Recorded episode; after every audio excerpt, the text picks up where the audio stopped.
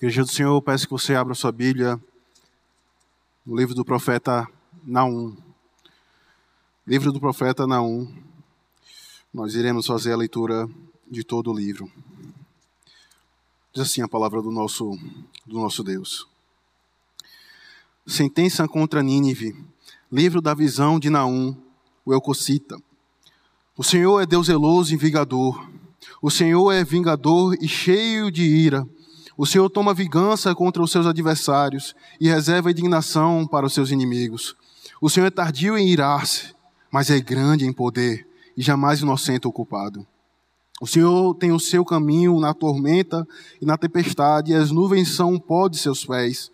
Ele repreende o mar e o faz secar. E mingua todos os rios, desfalece em Bazã, e o Carmelo e a flor do Líbano se murcha. Os montes tremem perante ele, e os outeiros se derretem, e a terra se levanta diante dele, sim, o mundo e todos que nele habitam. Quem pode suportar a sua indignação? E quem subsistirá diante do furor da sua ira? A sua cólera se derrama como fogo, e as rochas são por ele demolidas. O Senhor é bom, é fortaleza no dia da angústia, e conhece os que nele se refugiam mas com inundação transbordante acabará de uma vez com o lugar desta cidade. Com trevas perseguirá o Senhor os seus inimigos. Quem pensais vós contra o Senhor? Ele mesmo vos consumirá de todo. Não se levantará por duas vezes a angústia. Porque ainda que eles se entrelaçam com os espinhos e se saturam de vinho como bêbados, serão inteiramente consumidos como palha seca. De ti, Nínive, saiu um que maquina o mal contra o Senhor um conselheiro vil. Assim diz o Senhor. Por mais seguros que estejam e por mais numerosos que sejam, ainda assim serão exterminados e passarão. Eu te afligi, mas não te afligirei mais. Mas de sobre ti, Judá, quebrarei o jugo deles e romperei os teus laços. Porém, contra ti, Assíria, o Senhor, deu ordem que não haja posteridade que leve o teu nome, da casa dos teus deuses destinarei as imagens e escultura e da fundição. Farei o teu sepulcro, porque és vil. Eis sobre os montes os pés do que anuncia boas novas, do que anuncia a paz. Celebre as tuas festas, ó Judá. Cumpre os teus votos, porque o homem vil já não passará por ti. Ele é inteiramente exterminado. Capítulo 2. O destruidor sobe contra ti, ó Nínive, guarda a fortaleza, vigia o caminho, fortalece os lombos, reúne todas as tuas forças, porque o Senhor restaura a glória de Jacó como a glória de Israel. Porque saqueadores o saquearam e destruíram os seus sarmentos. Os escudos dos seus heróis são vermelhos, os homens valentes vestem escarlata. Cintila o aço dos carros no dia do seu aparelhamento e vibram as lanças. Os carros passam furiosamente pelas ruas e se cruzam velozes pelas praças. Parecem tochas como relâmpago. Os nobres são chamados, mas tropeçam em seu caminho. Apressam-se para chegar ao muro e já encontram um textudo inimigo armado. As comportas dos rios se abrem e o palácio é destruído. Está decretado: a cidade rainha está despida e levada em cativeiro. As suas servas gemem como pombos e batem no peito. Nínive, desde que existe, tem sido como um açude de águas, mas agora fogem. Parai, parai, clame-se, mas ninguém se volta. Saqueai a prata, saqueai o ouro, porque não se acabam os tesouros, a abastança de todo objeto desejável. A vacuidade, desolação, ruína, o coração se derrete, os joelhos tremem, em todos os lombos a angústia e o rosto de todos eles empalidece. Onde está agora o covil dos leões? E o lugar dos pastos dos leãozinhos, onde passeavam o leão e a leoa e o filhote do leão, que se ninguém se espantasse. O leão arrebatava o bastante para os seus filhotes, estrangulava a presa para as suas leoas, e enchia de vítimas as suas cavernas e os seus covis de rapina. Eis que eu estou contra ti, diz o Senhor dos Exércitos: queimarei na tua fumaça os teus carros, a espada devorará os teus leãozinhos. Arrancarei da terra a tua presa, e já não ouvirá a voz dos teus embaixadores. Capítulo 3 Ai da cidade sanguinária, toda cheia de mentiras e de roubo, e que não solta a sua presa. Eis o estalo de açoites e o estrondo das rodas, o galope de cavalos e carros que vão saltando, os cavalos que esporreiam, a espada flamejante, o relampejar da lança e multidão de trapassados, massa de cadáveres, mortos sem fim, tropeça gente sobre os mortos. Tudo isso por causa da grande prostituição da bela e encantadora meretriz, da mestra das feitiçarias, que vendia os povos com a sua prostituição e as gentes com as suas feitiçarias. Eis que eu estou contra ti, diz o Senhor dos Exércitos. Levantarei as abas de tua saia sobre o teu rosto, e mostrarei às nações a tua nudez, e aos reinos as tuas vergonhas. Lançarei sobre ti imundícias, tratar-se-ei com desprezo, e te porei por espetáculo. Há de ser que todos os que te virem fugirão de ti e dirão: Nínive está destruída. Quem terá compaixão dela? De onde buscareis os que te consolem? És tu melhor do que Noamon, que estava situado em, entre o Nilo e os seus canais, cercado de águas, sendo por baluarte o mar e ainda o mar por muralha? Etiópia e Egito eram a sua força, e esta sem limite. Pute Líbia o seu socorro. Todavia, ela foi levada ao exílio, foi para o cativeiro. Também os seus filhos foram despedaçados nas esquinas de todas as suas ruas. Sobre os seus nobres lançaram sortes, e todos os seus grandes foram presos com grilhões. Também tu, Nínive, serás embriagada e te esconderás. Também procurarás refúgio contra o inimigo. Todas as tuas fortalezas são como figueiras com figos tempor temporões, e o sacodem cai na boca dos que há de comer. Eis que as tuas tropas, no meio de ti, são como mulheres. As portas do teu país estão abertas, de pá em pá, aos teus inimigos. O fogo consome os teus ferrolhos. Tira a água para o tempo do cerco. Fortifica as tuas fortalezas. Entra no barco e pisa massa. Toma forma para os ladrilhos. No entanto, o fogo ali te consumirá, e a espada te exterminará. Consume-te-á como o gafanhoto ainda que te multipliques como gafanhoto, te multiplicas como locusta. Ainda que fizeste os teus negociantes mais numerosos do que as estrelas do céu, o gafanhoto devorador invade e sai voando. Os teus príncipes são como os gafanhotos, e os teus chefes como os gafanhotos grandes, que se acampam nas sebes nos dias de frio. Em subindo o sol, voam embora, e não se conhece o lugar onde estão. Os teus pastores dormem, ó rei da Síria, os teus nobres dormitam, o teu povo se derrete pelos montes, e não há quem o ajunte. Não há remédio para a tua ferida. A tua chaga é incurável. Todos que ouvirem a tua fama baterão palmas sobre ti, porque sobre quem não passou continuamente a tua maldade. Até aqui a palavra do nosso Deus, meus irmãos. Vamos mais uma vez à presença do nosso Deus em oração, rogando a Ele a bênção para momento de exposição da palavra. Oremos. Pai Celestial, a tua igreja se encontra neste momento diante da tua palavra, ó Deus. E por natureza, a nossa mente, o nosso coração possuem barreiras para entender a tua revelação. Mas nós pedimos auxílio do teu Espírito Santo, que ele venha ao nosso encontro, e então traga luz à nossa mente e ao nosso coração para compreendermos a tua palavra. E então, ó Deus, nós viemos a temer ao teu santo nome e vivemos para a tua glória, confiantes no Deus de Jacó, que é o Deus dos exércitos.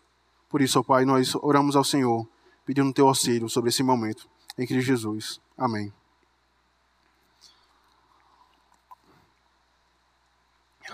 Queridos, uma das formas de Satanás tentar a igreja de Cristo é de colocar no coração e na mente dos crentes a ideia de que o Deus do Antigo Testamento, que se revelou ao, ao povo de Israel, é agora um Deus diferente que se revela no Novo Testamento. Enquanto que o Deus do Antigo Testamento era um Deus sanguinário, um Deus injusto, um Deus cruel, o Deus do Novo Testamento é um Deus amoroso, gracioso e bondoso. No entanto, queridos, isolar um atributo de Deus dos outros, como graça, ira, misericórdia e justiça, trazem grandes consequências para a igreja do Senhor e para o coração do crente. Veja, porque se você nega que o Senhor ele é um ser dividido, que uma hora ele é santo, outra hora ele é bondoso, uma hora ele é justiça, outra hora ele é graça, o teu coração irá sucumbir nessa doutrina que tem sido pregada nos dias de hoje, que o Deus do Antigo Testamento é um Deus diferente do Novo Testamento. Vejam, se não foi assim que Satanás ele tentou aos nossos pais no jardim do Éden, ao dizer para Eva que se comeres do fruto do conhecimento do bem e do mal, certamente, com toda certeza, não morrereis. Satanás ele apelou para a misericórdia e para a bondade de Deus em detrimento da sua justiça e da sua verdade. E assim tem sido muitas pessoas nos dias de hoje. Elas esperam desfrutar de uma alegria futura bem-aventurada, eles esperam viver a eternidade diante do Senhor, porque eles presumem crer que Deus demonstrará misericórdia e graça no dia do juízo. Eles se apoiam no atributo da bondade e da misericórdia do Senhor em detrimento de sua justiça e de sua santidade. Então as pessoas elas caminham a passos largos para o inferno. Contudo, esse pensamento, queridos, que faz essa divisão entre o Deus do Antigo Testamento e o Deus do Novo, e é um pensamento diabólico e venenoso, porque deixa de reconhecer que a misericórdia do Senhor e a sua bondade existem e andam lado a lado com a sua justiça e com a sua santidade. E é somente quando eu entendo que Deus é totalmente santo, justo e zeloso, como também gracioso, amoroso e bondoso, é que meu coração pode entender o que é o Evangelho e ter um coração descansado em uma verdadeira paz e uma verdadeira esperança. Porque a minha fé ela não está depositada em um Deus que é fruto da minha imaginação, mas um Deus que está depositado conforme revelado nas Sagradas Escrituras. E esse Deus que se revela nas Sagradas Escrituras, ele é totalmente bom, mas ele é totalmente justiça. Ele é totalmente gracioso, mas ele é totalmente santidade.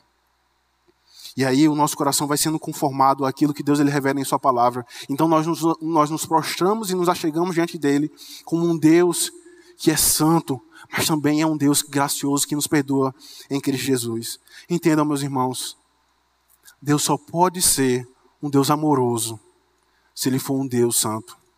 Deus ele só pode ser um Deus misericordioso se ele for um Deus irado, um Deus que se ira contra, contra o pecado. Isso precisa ficar muito claro em teu coração, porque temos uma tendência corrupta de negar certos atributos do Senhor. Nós abraçamos a onipotência do Senhor, em meio às nossas dificuldades e dizemos que o Senhor ele é capaz de mover montanhas e mares para resolver a dificuldade que o povo do Senhor tem vivido, como um câncer, uma falta de emprego, mas nós negamos a sua onipresença. Então, no nosso quarto, em nossa casa, no nosso emprego, cometemos pecados segredos. Nós nos apoiamos nos atributos da onipresença do Senhor, enquanto negamos na onipotência, enquanto negamos a sua onipresença. Isso precisa ficar muito claro, queridos, porque este livro tem como tema principal o Deus que peleja em favor do seu povo. E como Deus que peleja em favor do seu povo, o que é nos mostrado no, no livro de Naum é que esse Deus que peleja, que peleja em favor do seu povo, ele é um Deus zeloso, ele é um Deus irado, ele é juiz e ele é justo. Atributos esses que por vezes os nossos corações se escondem. Se esconde da sua justiça, se esconde da sua ira, se, se esconde do zelo que o Senhor tem pela sua igreja e pelo seu povo. Por isso, queridos, como nós podemos ter a certeza que o Deus que peleja em favor do seu povo, que o Deus de Jacó, ele está conosco nessa noite, lutando, guiando o seu povo em meio às perseguições e trevas. E como em tudo isso nós podemos ter em mente não um Deus dividido, mas um Deus que é simples e único. Por isso, queridos, nós iremos ver em primeiro lugar que o Senhor, ele peleja em favor da sua igreja, porque ele é um Deus zeloso. Veja comigo, por favor, a partir do verso primeiro. Sentença contra Nínive, livro da visão de Naum, o Eucocita. O Senhor é Deus zeloso e vingador. O Senhor é vingador e cheio de ira. O Senhor toma vingança contra os seus adversários e reserva a indignação para os seus inimigos. Queridos, antes de nós adentrarmos a este ponto, que é o zelo do Senhor, deixe-me trazer à sua memória alguns, alguns contextos que são necessários para nós entendermos este livro de Naum. O livro de Naum vai, vai, vai tratar a respeito do profeta Naum que se levanta para proferir a maldição que veio por parte de Deus contra uma cidade chamada Nínive, que era a capital da Síria. Nós vimos domingo passado, seguindo aquele paralelo entre Pedro e Jonas, como que Nínive, por natureza, era inimigo do Senhor e dos seus mandamentos. Então, por natureza, essa cidade odiava ao Deus de Israel e também perseguia aqueles que proclamavam e confiavam no Deus que se revelava, conforme nas Sagradas Escrituras. Então, este povo que há muito tempo já vinha oprimindo ao povo de Israel, esse povo que há muito tempo já vinha massacrando e privando o seu povo da, da verdadeira adoração e do verdadeiro culto, então o Senhor levanta Naum, o profeta Naum, para proferir uma sentença, para proferir uma maldição, para proferir a, a, a queda desta cidade.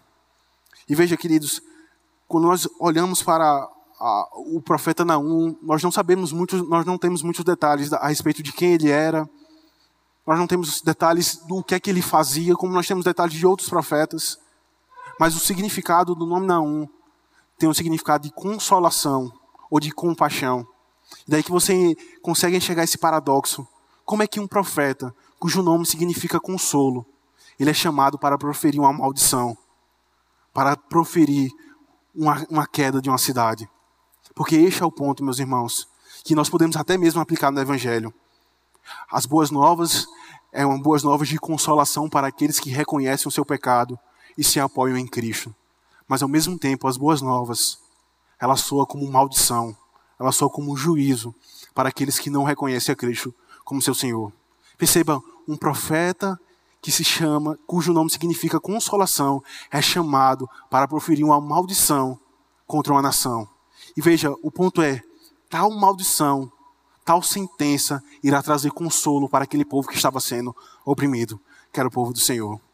E daí, hoje nós vivemos em uma sociedade politicamente correta, onde nós não podemos afirmar que o errado é o errado, onde nós, podemos, onde nós não podemos afirmar que pecado é pecado, que determinada nação, que determinado grupo tem cometido pecado contra o Senhor e contra os homens. Mas aí você vê o profeta Naum ele proferindo uma maldição e um juízo contra aquela nação, e isso servindo como consolo, e isso servindo como bem-aventurança para aqueles que esperam no Senhor. Então, a partir do, do verso 2 ao verso 8, nós podemos entender que Deus ele fala de si para si. Veja que nessa sentença, nessa revelação que Deus ele dá a Naum, a primeira coisa que Deus ele revela a Naum, não é em primeiro lugar o juízo, mas é quem ele é. Porque quem ele é será a base para julgar aquela nação. Porque se você investe a, a, a, as, as, ordens das coisas, você não, você, não, você não se aproxima desse Deus como ele é, mas você se aproxima de um Deus falso. Então Deus ele diz que ele é um Deus zeloso, como o verso 2 vai dizer, cheio de ira, e que é um Deus vingador. Então este é o fundamento pelo qual aquela cidade seria destruída. E há três palavras importantes nesse parágrafo que devem ser ah, compreendidas, porque todas elas estão relacionadas com o caráter deste Deus que se revelou a Naum. A primeira é o seu zelo, a vingança e a sua ira. O zelo, queridos, ah, ele pode se tornar pecaminoso quando muitas vezes é manifestado como, como um ciúme, que implica em desconfiança, inquietação, insegurança. No entanto, é uma virtude ser entendido como alguém que dá valor a um objeto ou como alguém que, dá, que busca proteger determinada propriedade. Então, o zelo, por vezes, no coração do homem, pode ser manifestado de uma forma pecaminosa, porque muitas vezes está entrelaçado, porque muitas vezes acompanha de desconfiança insegurança. E nisso, então, nasce o ciúme, nasce então as discórdias, nasce então as, confusões.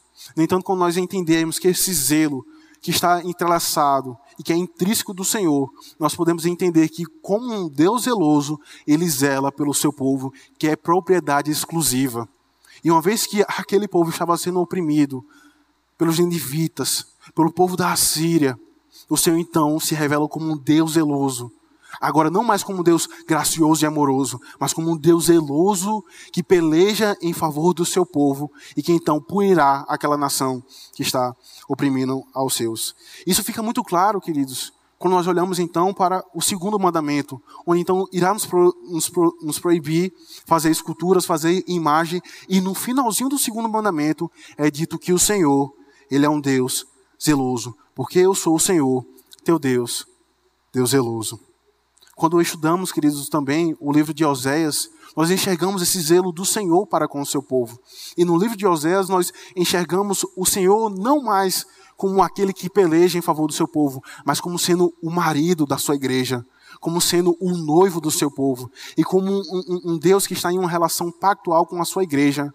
Ele zela pela imagem e pelo coração da sua igreja. Então é por isso que quando Deus ele vai se revelar a Naum, em especial a esta nação, ao que era o povo de Judá, que estava sendo oprimida, ele se revela como um Deus zeloso e como marido da, do seu povo. E como marido do seu povo, ele irá perseguir aqueles que estão maltratando a sua igreja. Nínive, meus irmãos, era uma cidade entregue à iniquidade, em especial à idolatria e à crueldade. E o amor zeloso de Deus ardia contra o seu orgulho e obstinação em transgredir, em transgredir a sua lei. Veja, isso precisa ficar muito claro em nossos corações, até quando nós iremos, até quando nós estivermos pregando o Evangelho, porque nós temos uma tendência de pensar que a lei do Senhor, os dez mandamentos, eles se aplicam somente à igreja de, de Cristo. Eles se aplicam somente àqueles que professam a fé em Cristo.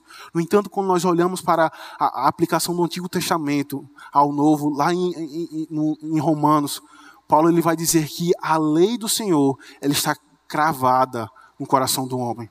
É por isso que, apesar de Nínive ser uma nação ímpia, apesar de Nínive ser um povo que estava oprimindo e perseguindo o povo de Judá, ainda assim o Senhor os acusa de transgredir a sua lei.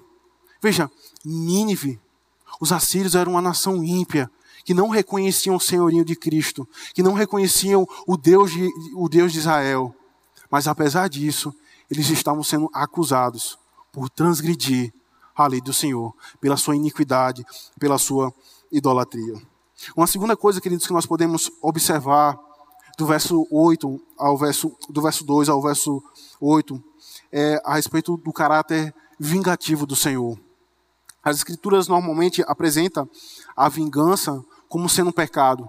Tanto Cristo, no Sermão do Monte, ele vai dizer que se em teu coração você odiar ao teu próximo, você já quebrou o mandamento que diz não matarás. Como também Paulo, ele vai falar a respeito da ira do Senhor, que a ira ela pertence somente ao Senhor. Por isso, guarde o teu coração.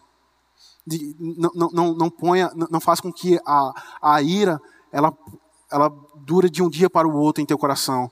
Mas então descanse e confie no Senhor. E no momento em que eu não descanse e não confio no Senhor, a ira ela toma lugar ao meu coração e eu dou evasão a Satanás.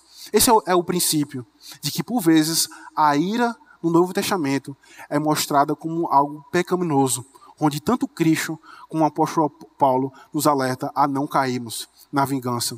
Mas aí quando nós olhamos para o livro de Naum, quando nós olhamos esse atributo associado ao nosso Deus, como um Deus que é vingativo, nós podemos entender que a vingança do Senhor, ela é sempre uma vingança santa e justa. E ela não pode ser considerada como uma vingança pecaminosa. Porque veja, queridos, porque a vingança, ela presume alguém ofendido. Se eu fui ofendido, logo eu vou querer retribuir com a mesma moeda. Se eu fui ofendido, logo eu vou querer também de, né, retribuir com o mesmo mal. E o ponto, meus irmãos, é que nós precisamos entender por que a ira pertence só, porque a, ira, porque a vingança pertence só ao Senhor. Porque somente o Senhor, ele é a parte ofendida na criação. Porque quando nós olhamos lá para Filipenses capítulo 2, onde vai dizer que Cristo, estando à direita de Deus, ele se humilhou. E daí o apóstolo Paulo nos chama a imitarmos a humildade de Cristo. O ponto é que ninguém jamais pode se sentir ofendido, porque ninguém jamais veio do alto. E é, porque, é, e é por isso que Cristo ele pôde se humilhar. E daí quando você entende, e quando você vê esse Deus que se revela no Antigo Testamento como sendo um Deus vingativo, você nota que diferente dos homens, que não têm direito nenhum de se sentirem ofendidos, quando nós olhamos para aquilo que os homens eles praticam, em especial isso que os indivíduos estavam fazendo contra o povo do Senhor, nós notamos que esta vingança, ela é uma vingança santa e justa. E por fim, meus irmãos, do capítulo do verso 2 ao verso 8, nós notamos que é o caráter da ira de Deus. A ira de Deus não é como a ira humana, que pode manifestar-se de maneira egoísta e descontrolada, mas trata-se de uma ira santa ou uma indignação justa contra, tudo o que desafia a sua autoridade e desobedece a sua ira. E este é o ponto, meus irmãos. E veja, veja o contraste que está sendo estabelecido aqui: do zelo, da vingança e da ira. Isso são atributos que por vezes nós não conseguimos cumpri-los perfeitamente. Porque por vezes o nosso zelo está manchado pelo, pelo pecado. Porque por vezes a nossa vingança está encharcada em pecado. E por vezes a nossa ira, ela também está manchada pelaquilo que os nossos pais deixaram para nós, que foram um pecado. E daí quando você observa esse atributo manifestado na pessoa do nosso Deus, você percebe que ele é um Deus que se ira contra toda desobediência contra a sua lei, em especial contra os ninivitas. O profeta escreveu que, no verso 2, que o Senhor ele é cheio de ira. E no verso 6 ele vai descrever que a sua indignação ela é como ela é tão feroz e poderosa que se derrama contra o fogo e pode demolir rochas. No entanto, este Deus ele é cheio de ira, mas ele é também ele é tardio em se irar. Então, esse Deus que se apresenta contra aquela nação como sendo um Deus que é cheio de ira, que odeia os seus inimigos, ele ao mesmo tempo ele se revela como Deus que é tardio em se irar. E daí quando você olha para a história e para a revelação do Antigo Testamento, você vai perceber que aquela cidade, Nínive, ela já foi alvo da paciência do Senhor quando ele enviou o profeta Jonas para proclamar o evangelho. Então, tais pessoas elas se, elas se arrependeram, mas elas não permaneceram confiantes e reconhecendo a Yahvé como sendo o Deus único e verdadeiro, mas eles se entregaram novamente à idolatria. E daí o Senhor, como ele vai dizer no verso 7, no verso 13. Mas sobre ti, Judá, quebrarei o jugo deles e romperei os teus laços. Eu te afligi, mas não te afligirei mais. Então, se o Senhor no passado foi paciente com Nínive, agora o Senhor manifesta a sua ira contra aquele povo que estavam perseguindo o seu povo. O Deus que Naum nos apresenta é um Deus zeloso, irado com o pecado, mas também é um Deus bom, que se preocupa com o seu povo. Ele é refúgio para aqueles que nele confiam, mas também é uma inundação transbordante, como vai dizer o, verso 6, para aqueles que são os seus inimigos. Novamente, meus irmãos, o profeta Naum, cujo nome significa consolação, e daí você entende como é que alguém que se chama, que, que tem um nome que significa consolação, é agora chamado para proferir uma maldição para aquele povo.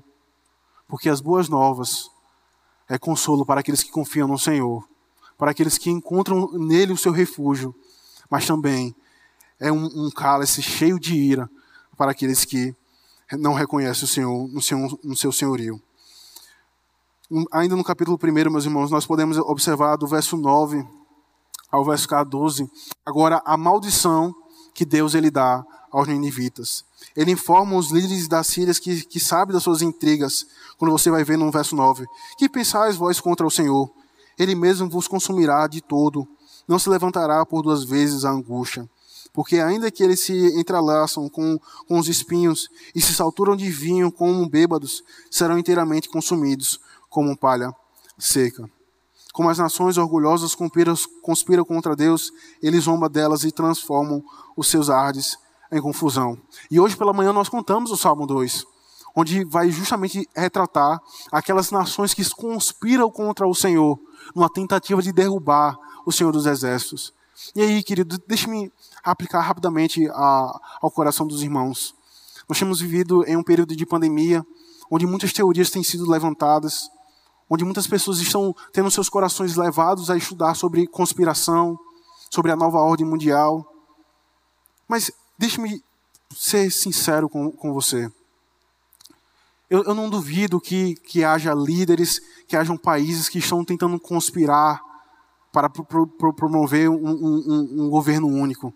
Porque o próprio Salmo 2 nos dá esse fundamento, nos dá essa base de, de reinos, de governos que conspiram contra o Senhor.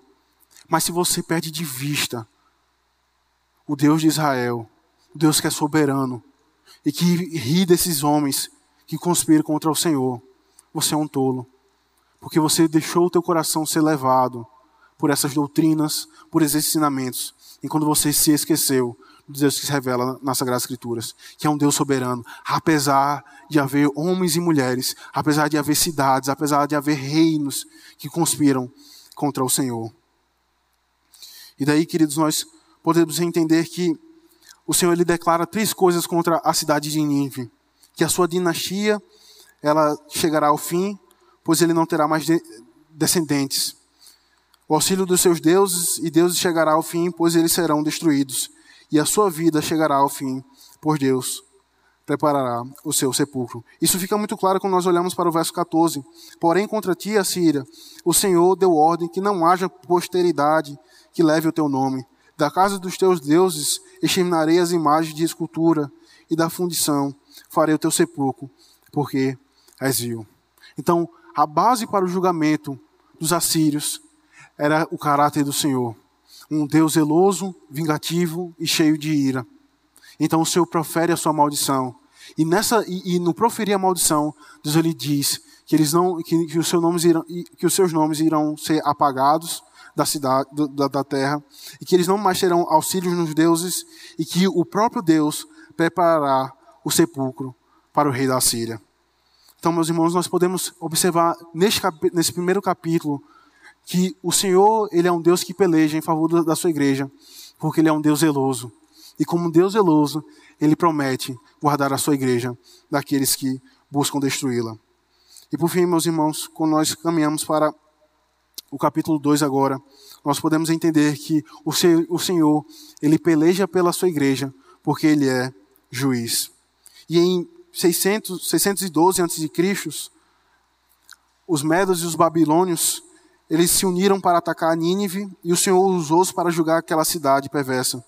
E este capítulo ele vai descrever justamente a, a queda da, da, dos ninivitas, onde tanto, uma nação, tanto duas nações que eram que era ímpias, que eram pagãos, que eram os medos e os babilônios, eles se juntaram para derrubar a Nínive.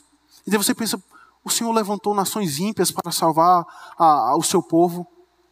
Certamente isso está dentro do, do plano e, do, e, da providência do Senhor. Ter levantado os babilônios para derrotar os assírios, para libertar o seu povo. E daí você vê no, verso, no, no capítulo 2, do verso 1 ao verso 4, que o Senhor, então, ele relata a destruição da cidade de Nínive. O destruidor sobe contra ti. Que, destru, que destruidores são esses? Os medos e os babilônios guarda a fortaleza, vigia o caminho, fortalece os lombos, reúne todas as suas forças, porque o Senhor restaura a glória de Jacó, como a glória de Israel. Porque saqueadores o saquearam e destruíram os seus sarmentos. Então, o capítulo 2 ele vai tratar justamente de, de, desse relato daquela nação que iria libertar o povo de Israel. Então vai mostrar que aquela nação oprimiu os ninivitas, quando aquilo que os ninivitas fazia contra o, o, povo do Senhor, quando aquilo que os ninivitas fazia contra outras nações, agora os ninivitas seriam alvos daquilo que eles faziam com os outros povos. Então, o texto vai nos dizer que os babilônios eles saqueavam a, a, a prata, o ouro do, dos ninivitas. Então, vai mostrando, e na narrativa vai mostrando essa, esse, esse caos caótico que os ninivitas eles estavam passando. E no verso 11, queridos, é, é, o profeta Naum ele traz uma imagem bastante interessante para os nossos corações, onde ele vai dizer: Onde está agora o covil dos leões? E o lugar do pasto dos leãozinhos, onde passeavam o leão, e a leoa e o filhote do leão, sem que ninguém os espantasse. E daí, quando nós olhamos para essa imagem que o profeta Naum ele vai trazer sobre os ninivitas, e quando nós examinamos a, a cultura dos, dos ninivitas, nós entendemos que o leão ele era uma figura típica daquele povo. Eles estavam em suas esculturas, eles estavam em suas bandeiras, justamente mostrando a bravura e a forma como aquele, aquele povo ele tratava os seus inimigos. Assim como um leão, ele pega a sua presa e destroça e leva para o seu ninho para então alimentar os seus filhotes. Da mesma forma, os ninivitas, que outrora faziam isso com os outros povos e que, e que fizeram isso com o Judá, seriam alvo da sua crueldade. Então o, Senhor, então o profeta Naum então vai ironicamente dizer: Onde está os leões? o lugar do pasto dos leãozinhos, onde passei o leão e a o fiote do leão, justamente mostrando como que esta cidade iria ser ah, destruída. E no capítulo 3, meus irmãos, já caminhando para o fim, nós podemos entender que o Senhor, Ele é o Deus que peleja pela sua igreja, porque Ele é um Deus que é justo. E como Deus justo, Ele se levanta contra todo tipo de iniquidade. E daí você vai entender que aquela nação, ela não, ela, ela, ela não era apenas cruel, ela, ela não apenas possuía um sistema político, como vai dizer no, no verso primeiro, mentiroso e que roubava as outras nações, mas era também uma cidade idólatra. Então ele vai descrever do verso 2 ao verso 5 aquela idolatria de como aquela cidade eles se apoiavam nos seus deuses. E os deuses da, da, dos ninivitas eram uma deusa chamada Istar, que era a deusa, que era a deusa da paixão sexual, da, da fertilidade e da guerra. Então eles confiavam nessa, nessa deusa e prestavam culto a eles. É por isso então que vai, vai dizer que tudo isso por causa, no verso 4, tudo isso por causa da grande prostituição da beleza e encantadora meretriz, da mestra feiticeiras, que vendia os povos com a sua prostituição e as gentes com as suas feitiçarias. Eis que eu estou contra ti, diz o Senhor dos Exércitos. Levantarei as abas de tua saia sobre o teu rosto e mostrarei às nações a tua nudez e os reinos as suas vergonhas. E daí, quando você olha para esse, esse, o verso 4 e o verso 5, você vê a causa daquele povo estar sendo destruído também, que era a sua idolatria, mas você também vê a forma como eles iriam ser destruídos. E no, em tempos antigos, a forma de se envergonhar uma, uma prostituta, uma meretriz, era então de expor a sua nudez, era então de expor a sua vergonha. E da mesma forma, que a, a, a, prostituta era, ela tinha a sua vergonha exposta. Da mesma forma seriam as nações. Da mesma forma seria a cidade de Nínive, com a sua idolatria. Então, o texto, a narrativa, ela continua. E o texto vai dizer que a, aquele povo estava sendo condenado também por causa da, da sua autoconfiança. E do verso 8 ao verso 12, vai nos mostrar que quem é tu, ó Ninivitas, És por acaso melhor do que Noamon, que estava situado entre Nilo e os seus canais, no verso 8, cercado de águas, tendo por baluarte o mar e ainda o mar por muralha? Etiópia e Egito eram sua força, e esta sem limite. Então, Naum ele vai, ele vai nos mostrar, de agora em diante, como que a, a autoconfiança daquele povo estava levando eles também à ruína. Porque diferente de Noamon, que quando foi perseguida e quando foi oprimida, tiveram auxílios do, do Etíope e do Egito, da Etiópia e do, do Egito, Nínive não teriam auxílio nenhum, porque eles não teriam auxílio dos seus deuses, como nós vimos do, do, do verso 4 ao verso 5, e também não teriam auxílio dos seus aliados. E por fim, queridos, do verso 13 ao verso 19, o Senhor nos mostra como que os inimigos iriam destruir aquelas nações e de como que os ninivitas eles ficariam como que um rebanho sem pastor, eles ficariam dispersos. E daí você vê que aquela nação que tempos antigos eram conhecidos pela sua grandiosidade, pela sua crueldade, agora se encontram prostrada e derrotada pelo Deus que se levantou e pelejou em favor do seu povo. E este, meus irmãos, é o, é o consolo que a igreja do Senhor pode ter nos dias de hoje que o Deus que se levantou e pelejou em favor de Judá, do povo de Israel, é o mesmo Deus que se levanta e peleja em favor da sua igreja. Quando você vê então cristãos que estão sendo perseguidos por países com regimes comunistas, onde perseguem os cristãos, onde os maltratam, onde tiram as suas próprias vidas, você percebe que no último dia o Senhor se levantará contra, contra esses que amam o sangue e que amam perseguir a igreja do Senhor. E se porventura eu e você vier a ser tentados de que o Senhor não se levantará em favor da sua igreja para derrotar os seus inimigos, pergunte onde está Nínive. E certamente você terá a resposta de que o Senhor se levantará contra a sua igreja, em favor da sua igreja, para salvar o seu povo. Porque quando você percebe que o Deus que se revelou no Antigo Testamento é o mesmo Deus que continua se revelando no Novo Testamento, você vai entender que Ele é totalmente bondoso e gracioso, mas Ele é também vingativo, justo e santo. E que certamente ele perseguirá os seus inimigos. Que o Senhor nos abençoe, meus irmãos, e aplique a sua palavra em nossos corações. Amém.